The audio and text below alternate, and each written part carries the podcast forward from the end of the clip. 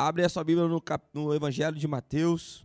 Você que está acompanhando o culto na sexta sabe que a gente gosta bastante do Evangelho de Mateus. Estamos no Evangelho de Mateus aí, meu irmão. Mais de um ano no Evangelho de Mateus. Glória a Deus. Abre a sua Bíblia no Evangelho de Mateus, capítulo 6, versículo 25. Queria encorajar você a essa semana ler o capítulo 5, 6 e 7 de Mateus, que é o IOU do, do, do cristão, né? É, o, é, é, a cultura do reino de Deus, é, é, Jesus explicando ali como nós deveríamos nos comportar, o que, que ele espera no discípulo, e, e, e é uma das passagens que eu mais gosto da Bíblia, é, que é conhecido como Sermão do Monte ou Sermão da Montanha, e é um sermão, é um sermão completo, né, irmãos? Tem tudo que Deus espera de você. Jesus falou ali nesse sermão. Quero encorajar você a ler esse sermão, a meditar nesse sermão, sabe? Rabiscar esse sermão. Tipo, a minha Bíblia que é toda rabiscada nesse sermão, em vários versículos, várias anota anotações. Encorajar você a fazer isso também e poder se aprofundar cada vez mais é, no Sermão do Monte. Vamos orar, Jesus. Nós oramos e pedimos que o Senhor fale conosco, toque nossos corações essa noite e possamos aprender mais do Senhor, que possamos é, viver algo novo, viver algo novo como nós cantamos, Pai. Faça que o medo que está no nosso coração, das coisas que nós temos que viver e enfrentar, possam desaparecer, o Senhor possa trazer em nosso coração, Pai, é, é uma expectativa daquilo que o Senhor tem para nós, daquilo que nós podemos confiar no Senhor. Então, é, aumenta, Pai, em nosso coração a confiança que temos no Seu nome. Faça, Pai, termos encontros e experiências com o Senhor. Em nome de Jesus. Pai, nós oramos que o Senhor possa a, a, a, agir agora, essa noite, no nosso coração. Perdoa as nossas falhas tira sobre, de, sobre nós o, o, o peso de condenação que nós temos sobre as coisas que nós fazemos e que o Senhor já nos perdoou, que nós somos livres para encontrar o Senhor, livres para contemplar quem é o Senhor, que nós possamos caminhar com o Senhor em vitória. Faça, Pai, nós temos essa certeza, gere fé no nosso coração que aquele aquele que nasceu em Cristo vence o mundo. Aquele que está em Cristo vence o mundo. Em nome de Jesus. Amém. Amém. Glória a Deus. Meu irmão diz assim, Mateus 6, 25. Por isso vos digo: não andeis ansiosos pela vossa vida quanto ao que haveis de comer, beber, nem pelo vosso corpo quanto haveis de vestir. Se você voltar mais ou menos aí um ano nas palavras das pregações que a gente fez aqui na igreja, você vê que um pouco mais de um ano atrás eu, eu, eu, eu trouxe essa meditação. Foi, a gente ainda estava no começo dali da, das lives, né? A, a, a igreja toda escura, o celular virado para os bancos. E a gente vivia um, um período em que a gente não sabia o que estava acontecendo direito estávamos reacostumando, não, nos acostumando, né, a, a, a, a viver de uma forma muito diferente. Estávamos numa fase em que todo mundo estava em casa, em que muitos trabalhos tinham parado, em que ônibus não funcionavam em alguns, em alguns, em, em alguns dias, em que lojas estavam fechadas, em que pessoas estavam trabalhando de casa, em que as aulas estavam suspensas e que na verdade a gente não sabia o que ia acontecer. E, e naquele dia é, o Senhor era uma quarta-feira e o Senhor trouxe uma palavra no meu coração para eu poder compartilhar com os irmãos sobre não andar ansiosos quanto ao que comer, ao que vestir ou sobre coisa alguma. E porque era muito era, era algo muito pertinente para aquela situação que a gente estava vivendo.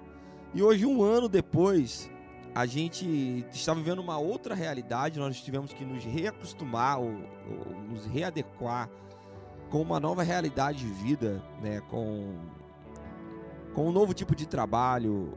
Provavelmente alguma coisa mudou na sua vida de um ano para cá.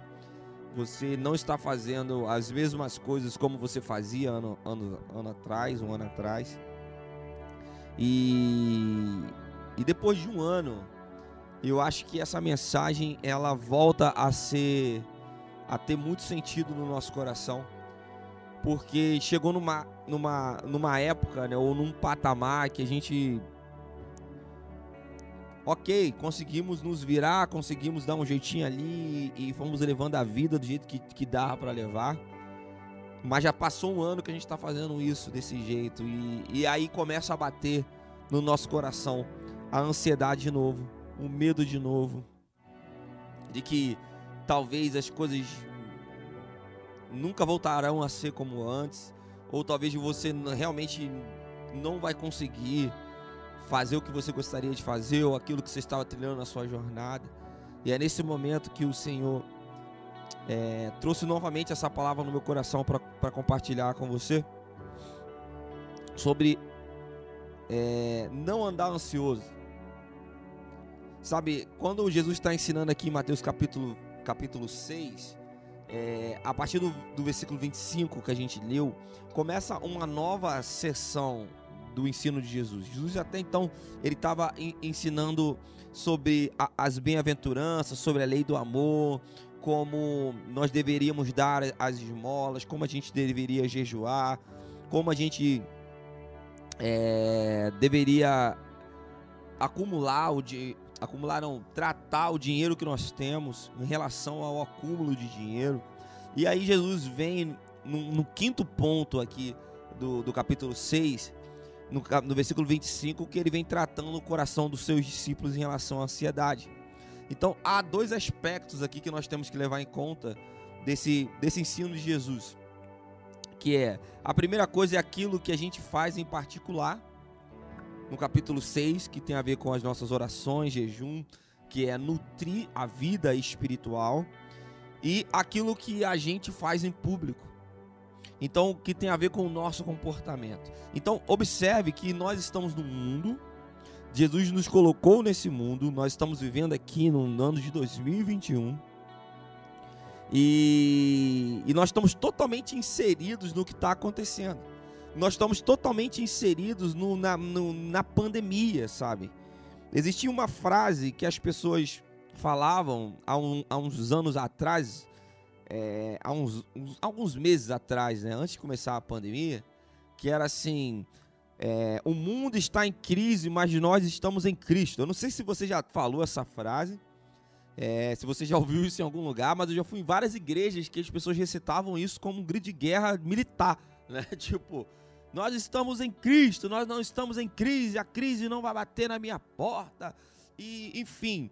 Mas, meu irmão, você percebe que 2021, no jeito que a gente está, todos nós fomos atingidos pela crise. Não há um ser humano sequer, a não ser os índios, talvez, que não tenham contato com ninguém, que não foram atingidos por essa, por essa por o que está acontecendo, por esse vento que está acontecendo no mundo. Nós estamos totalmente inseridos no, no, que está vivendo. Seja você uma pessoa que queira ou não tomar a vacina e, e, e enfim, meu irmão, você está totalmente inserido. Você está totalmente inserido no que está acontecendo no mundo e de uma forma ou de outra pode ser um impacto grande ou um impacto pequeno, mas bateu na sua porta. A crise chegou até você. Então, a gente vive é, é, é, dentro desse mundo e a gente não nos afasta desse mundo. A gente vive atarefado, a gente vive ocupado com as nossas atividades. Nós estamos ocupados com os nossos negócios, tentando ver como é que a gente vai fazer para liderar a nossa família, liderar a nossa vida, com toda a pressão que existe sobre nós, que a, a, a cada momento algum irmão fica doente e algum parente falece, ou alguém que você conhece falece do nada, e aí às vezes você acha assim, olha aqui tá tudo bem, que você já até se acostumou com isso, e de repente alguém que você conhece, sabe, vem a óbito. E a questão aqui que Jesus estava querendo ensinar é como a gente deve reagir e qual é a nossa resposta em meio a tudo isso que a gente está vivendo. Então, o tema central desse capítulo é, é, é, é, sabe, é um confronto com o mundanismo, com a cultura do mundo.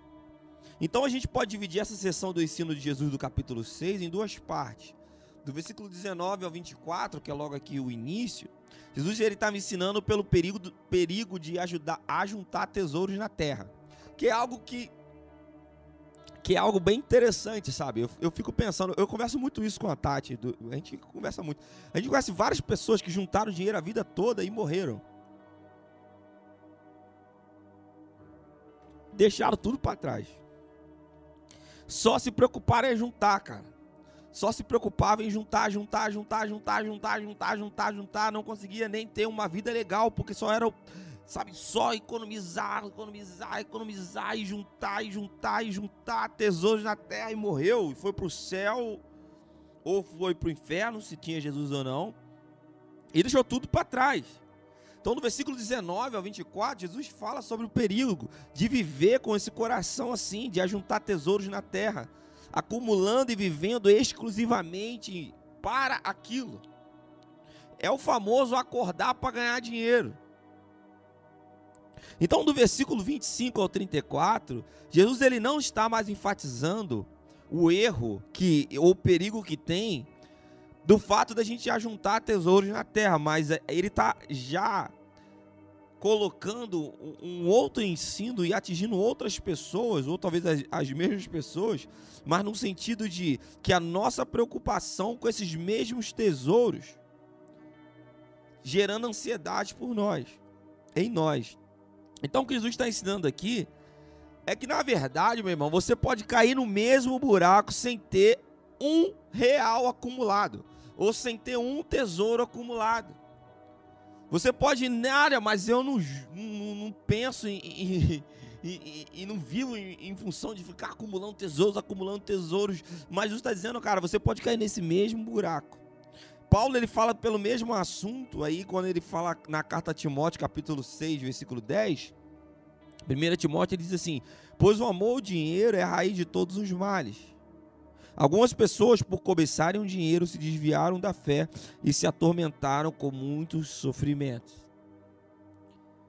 E aí você lê esse versículo e você vai notar que a raiz de todos os males não é ter dinheiro mas ter amor ao dinheiro. Então nós podemos estar nesse aspecto, cair nesse mesmo erro, sem ter um real.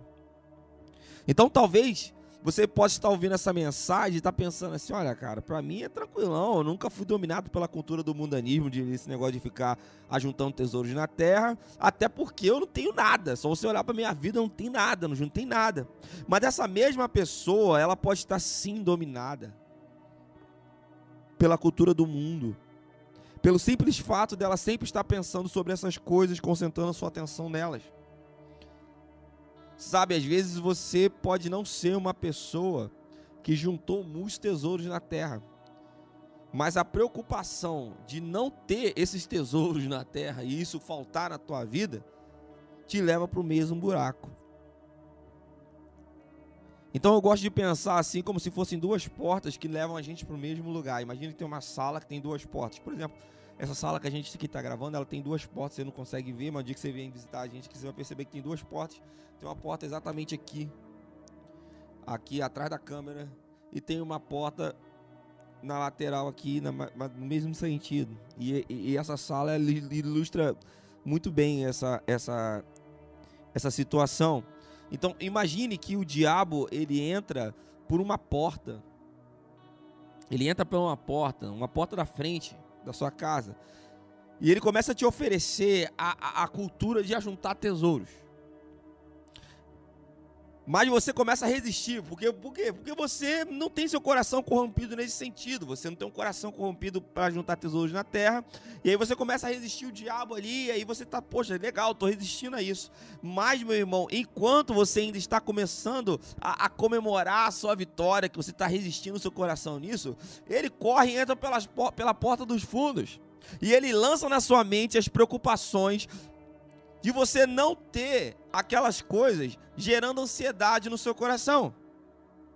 Ou seja, no português bem claro, Você não ficou a vida toda juntando dinheiro e acumulando tesouros na terra, só pensando em juntar dinheiro e vivendo em função de juntar dinheiro. Você fala, cara, o diabo tá tentando fazer isso com você e você fala assim, cara, isso aí não me pega. É, meu coração é tranquilo em relação, meu, meu coração não tá em ajuntar coisas. E você tá legal, que, que maneiro. E ao mesmo tempo ele entra pela porta dos fundos na sua casa e joga no seu, no, na, na, sua mente um monte de preocupação relacionado a que você não vai ter dinheiro para pagar suas contas, de que se você for mandar embora agora você não tem nada para fazer e que se embolar um, dois meses da sua vida você agora tá frito.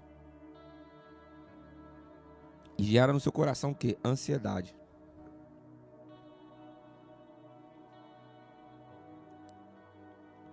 Então a gente pode concluir que Jesus ele não estava dirigindo o seu ensino aqui para pessoas ricas. Jesus não estava falando assim para o seu patrão, para o cara que tem dinheiro.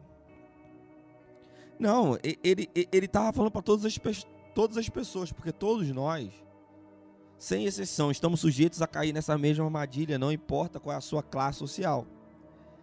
Então, para Satanás, ele não importa muito a forma que ele vai usar ou a forma assumida pelo pecado. Sabe, para Satanás, é, é, não é importante se alguém está acumulando tesouros na terra ou se alguém está preocupando em não ter nada.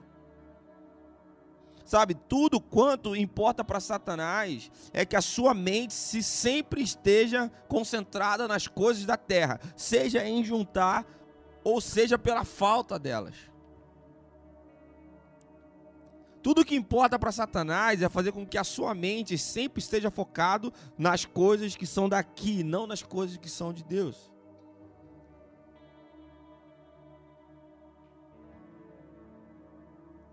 Sabe, eu estava conversando esses dias com, com, com um amigo e ele me contou que ele estava ele estava é, internado, né? Uma época dessa atrás e quando ele estava internado, ele ficou pensando assim, sabe? Ele pegou uma bactéria no hospital e, cara, ele estava prestes assim a morrer.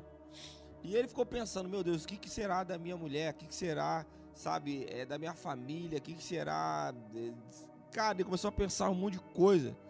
E, e quando ele estava conversando isso comigo, eu fiquei pensando, sabe, meu irmão, talvez o, a hora que a gente para para poder analisar o que, que a gente fez ou o que a gente deixou de fazer, ou aquilo que está pendente, é na hora da nossa. em que a gente está entre a morte e a vida. E, e, e, geralmente quem passa por esse período de entre morte e vida, seja você no, numa sobrevivente de um acidente, seja você que pegou Covid e ficou entubado e depois conseguiu pela glória de Deus, pela graça de Deus, estar vivo e sair. Todo mundo que volta, volta de uma forma totalmente diferente. Parece que você ganhou uma segunda chance de Deus assim para você viver.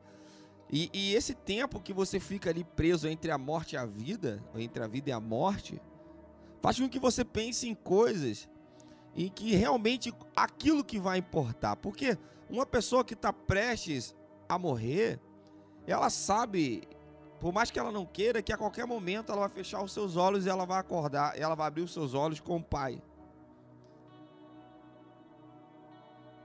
E aí, meu irmão, já não basta nada que você tenha feito aqui na terra de ajuntar tesouros, ou a preocupação com eles.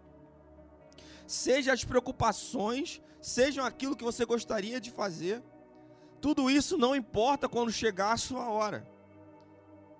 Por isso, quando nós estamos no, no, no, entre a vida e a morte, é comum a gente pensar e a gente ficar um pouco desesperado, porque a gente começa a perceber que nada dessas coisas adiantam.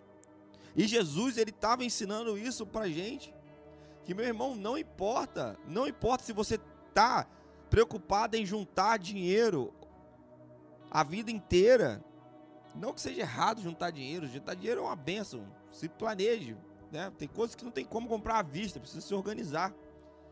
Mas tem pessoas que têm o coração tanto em juntar, juntar, em ter, ter, ter, ter, que roubam do coração dessa pessoa a generosidade. Como quando você vai saber se você está é, se você está em pecado, se você está juntando dinheiro e se aquilo virou um pecado?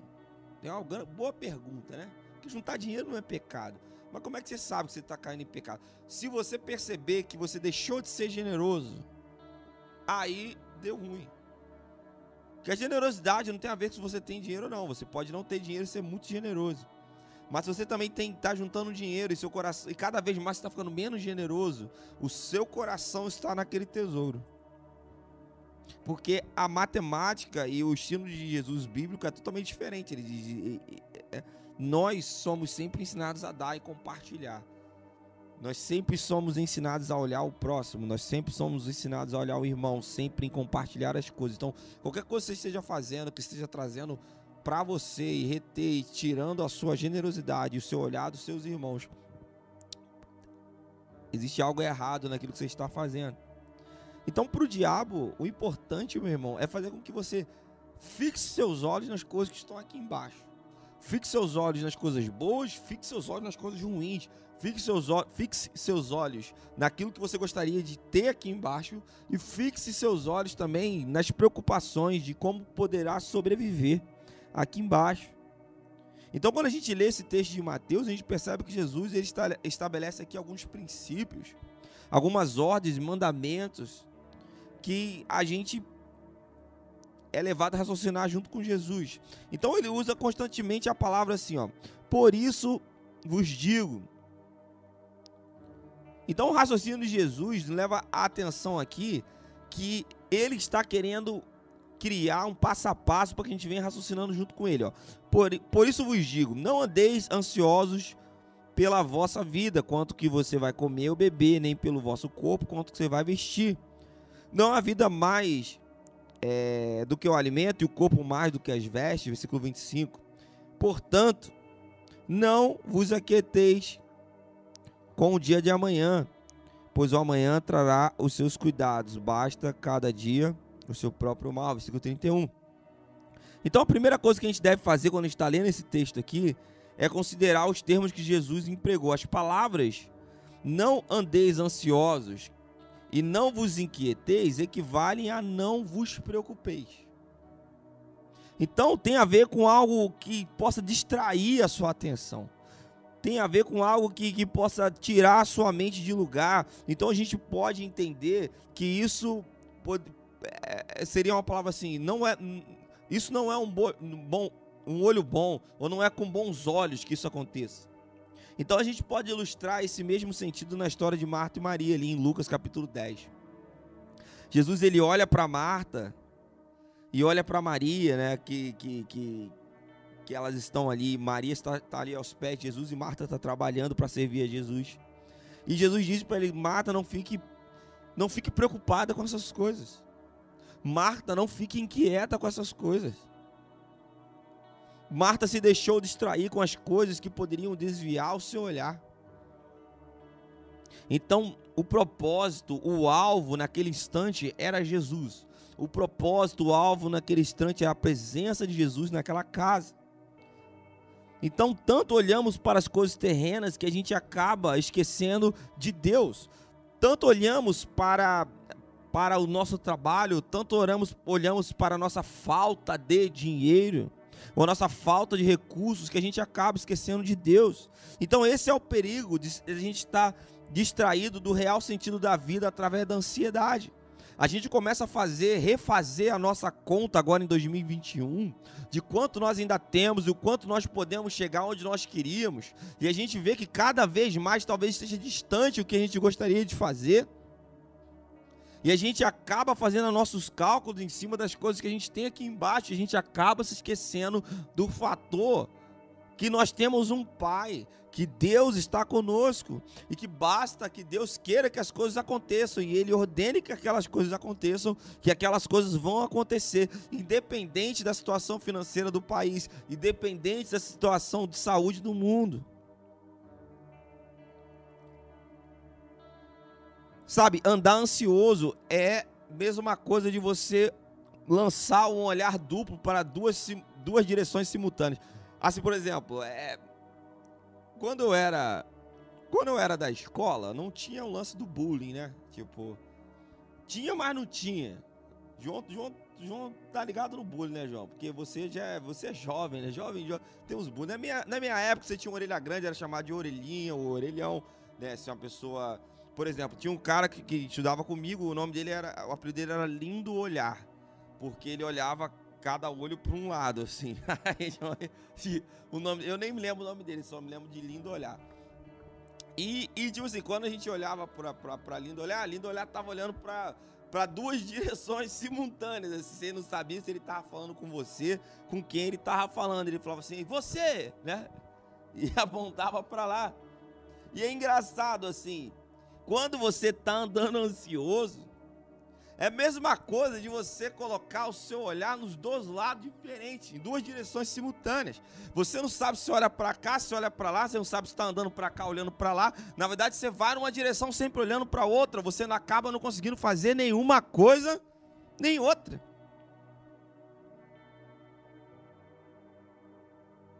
Tá, o resultado é que você não consegue enxergar nada, cara. Você quer fazer tudo e não, não consegue fazer nada. Sabe, não é ficar preocupado por uns dias porque algo aconteceu. Não é sobre isso que eu estou falando. Não é ficar preocupado por um dia porque algo precisa ser resolvido. Não é isso. Isso é normal. A gente está inserido dentro do mundo e tudo que está acontecendo no mundo está batendo na nossa porta. O problema é a gente andar ansioso. E é isso que Jesus está ensinando aqui, que a gente não deve andar ansioso por nada. Por nada, meu irmão. Cara, não andar ansioso não é parar de pensar acerca do futuro e falar assim, cara, deixa a vida me levar, vou viver pela fé, tipo hippie, né, meu irmão, que. Na, meu irmão, nada de, de, de de planejamento, plano zero, dirigidos e guiados pelo Espírito Santo. E vamos que vamos, estilo de vida, deixa a vida me levar. Cara, Jesus utilizou aqui argumentos das aves que voam no céu. É engraçado aqui na igreja, se você vier qualquer dia desse aqui, você, você vai entrar aqui por trás e, enfim, você vai aqui perto do gabinete, você vai passar aqui pela sala que a gente faz as coisas. E tem uma árvore aqui do lado e essa árvore ela morreu, né? E essa árvore morreu e ela tá há alguns meses caindo aos pedaços. E é engraçado que a árvore caiu quase toda e um galho lá em cima que tinha um ninho de passarinho com um passarinho filhotinho que não sabia voar não caiu. Caiu tudo menos aquele galho. E Marcão tirou umas fotos, o Emilson me mostrou algumas vezes, a gente tem várias fotos disso, de como Deus cuidou daquele passarinho pequenininho que não tem alma, que não vai para o céu. E Jesus cuidou, Deus cuidou daquele passarinho, cara. E aí quando Jesus ilustra o passarinho aqui, eu me lembro desse passarinho aqui. Tudo tá caindo ao redor, meu irmão, tá dando tudo errado. A árvore tá caindo, ele não sabe voar. Ele vai morrer, vai cair de 20 metros de altura. Um passarinho desse tamanho, a árvore cai toda e Deus tem a preocupação com um passarinho desse tamanho numa árvore na Vila São Luís, em Duque de Caxias, no meio do, do universo. Cara, é demais isso.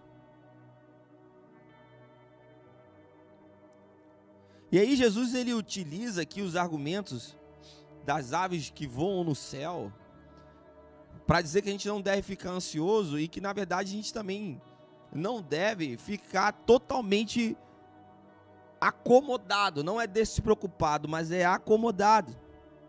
O Senhor ele fala assim, olha: Vejam, vejam as aves do céu. O Senhor Deus prepara alimento para elas todos os dias. Agora preste atenção. A gente não pode afirmar aqui que as aves do céu, todas elas ficam em cima de uma árvore com a boca aberta, esperando que Deus jogue o pãozinho na boquinha delas. Claro que não. O que acontece? Essas aves, elas não ajuntam nada, mas elas não morrem de fome. Elas têm comida a vida inteira. Deus sempre providencia em algum lugar. Elas não ajuntam, mas elas vão atrás.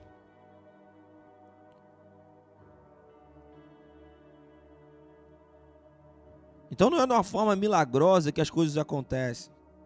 Não, isso não é uma realidade, meu irmão. Você não vai viver de milagre em milagre, sempre tudo acontecendo assim, não. Essa não é a nossa realidade, não é o que Jesus estava querendo ensinar. Elas buscam alimento todos os dias. Mas vai, vai existir uma hora em que elas não vão poder fazer nada, como essa ave que estava aqui no céu, que ela não podia voar. Ela não podia voar, ela não sabia voar, ela estava numa árvore, que a árvore estava caindo toda morta. E Deus guardou aquele galho até aquele passarinho poder voar para procurar o seu alimento. Ou seja, enquanto depender de nós, Deus vai dando graça para que a gente corra, para que você venda um negócio aqui, para que você trabalhe uma outra coisa ali, para que abra uma porta de emprego para você aqui. Mas e quando tudo der errado? E quando o seu dinheiro não der mais? E quando a sua conta já não fecha mais? E quando parece que nada vai dar certo, meu irmão, confie em Deus, que Ele abre o caminho para você. É isso que Ele está falando aqui.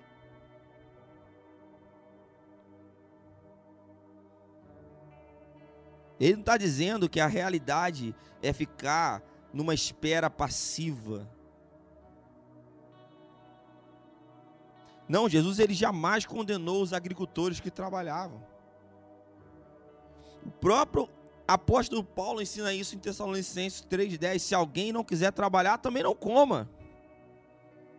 Nós também encontramos essa mesma citação desse ensino na carta de Paulo aos Filipenses 4: Não estejais inquietos por coisa alguma. Antes que as vossas petições sejam em tudo conhecidas de Deus, pela oração, súplica, com ações de graças. E a paz de Deus, que excede todo o entendimento, guardará os vossos corações e os vossos pensamentos em Cristo Jesus. Não tem problema de você ser um cara sonhador. Não tem um problema de você querer coisas legais. Mas antes de você ficar preocupado, que todas essas coisas que você deseja, todas essas coisas que você percebe que fazem parte do seu destino, sejam conhecidas por Deus através de orações.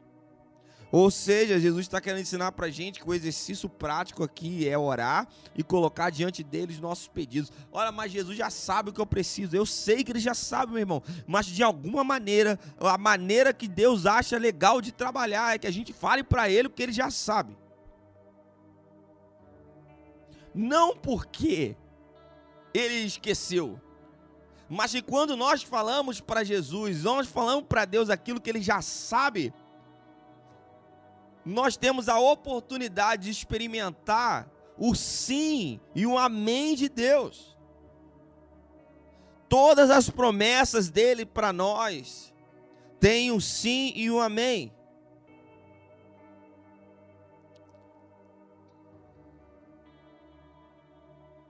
Mais uma vez aqui a gente conta uma advertência contra as preocupações. Caminhando para o final, como diz o pastor Eduardo. É como se Jesus estivesse dizendo para a gente aqui essa noite: considere isso, meus irmãos, antes de vocês deixarem ser arrastados pela excessiva preocupação das coisas. A vida, porventura, não é mais do que comer e mais do que vestir. A vida não é mais do que tudo isso. E o próprio corpo não é mais importante do que as suas roupas, e a vida não é mais importante do que a comida que você come. Então considere essa vida que você tem, a vida que Deus te deu. Considere estar vivo hoje. E dessa vida, qual coisa você fica preocupado? E aí eu vou te fazer uma pergunta: como é que você obteve essa vida que você tem hoje? Quem foi que te deu essa vida? De onde veio essa vida?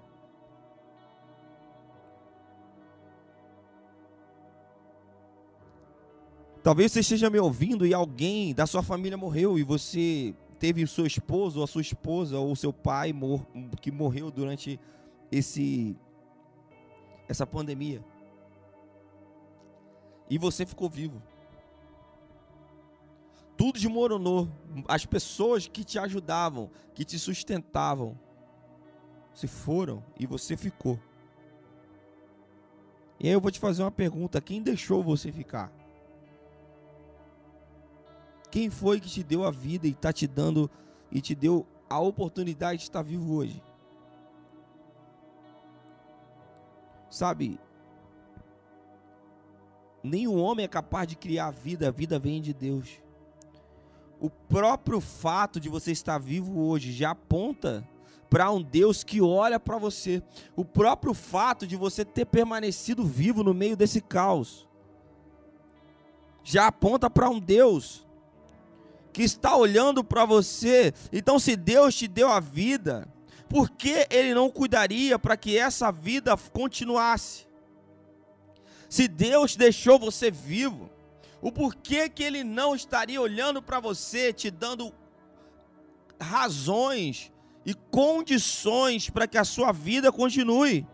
Se Deus te deu a vida, Ele não cuidaria para que ela fosse sustentada a continuar? Deus tem a sua própria maneira de fazer isso e cabe a mim trabalhar, cabe a mim ter recursos e assim por diante. Mas o que ele quer enfatizar é que eu nunca pre pre vou precisar me sentir ansioso ou preocupado pela possibilidade de subitamente não haver o suficiente para continuar a minha vida. Jesus está querendo dizer isso, meu irmão. Você tem que trabalhar, você tem realmente de procurar um emprego bom, você tem que juntar dinheiro, você tem que fazer todas essas coisas, mas você não tem que ficar preocupado se de uma hora para outra tudo acabar e você não ter mais como viver. E quem te deu a vida foi Ele.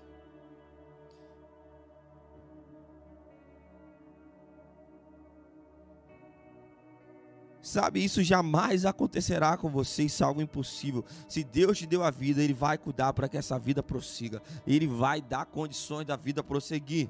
Jesus ele não está argumentando aqui como ele vai fazer isso, ele não está ensinando como ele vai fazer isso, ele só está dizendo que vai acontecer assim. Ou seja, se ele não diz como vai acontecer, é porque não é para você saber como vai acontecer. Ele não quer compartilhar o jeito que ele vai fazer isso acontecer. Mas eu queria terminar destacando duas coisas importantes. Primeiro, você jamais teria vindo a esse mundo se Deus não quisesse que você tivesse, você estivesse vindo. Você jamais teria nascido se Deus não quisesse que você nascesse. E segunda coisa, Deus jamais deixa por terminar uma obra que ele tem iniciado. Então, seu propósito na sua vida será cumprido. O propósito de Deus na sua vida será cumprido, mesmo se as pessoas que você ama foram embora. Mesmo se seus parentes faleceram, mesmo se as pessoas que você mais precisava foram embora, o propósito de Deus na sua vida será cumprido. Não fique ansioso se você foi atingido em alguma área por uma tempestade, porque uma vez que o Senhor deu início ao processo da sua vida, ele já providenciou para que esse processo continue. O propósito divino para a humanidade, o propósito divino para o indivíduo certamente serão cumpridos. O que Deus tem para a terra vai acontecer. E o que Deus tem para a sua vida, meu irmão, vai acontecer. Tenha fé. Feche seus olhos, Senhor. Muito obrigado, porque o Senhor nos guarda e o, e o nosso coração está no Senhor e nós podemos confiar que o Senhor é fiel à tua palavra. Então, libera sobre nós um, um batismo essa noite, um batismo de calmaria, de tranquilidade. Traga paz aos nossos corações em nome de Jesus. Amém.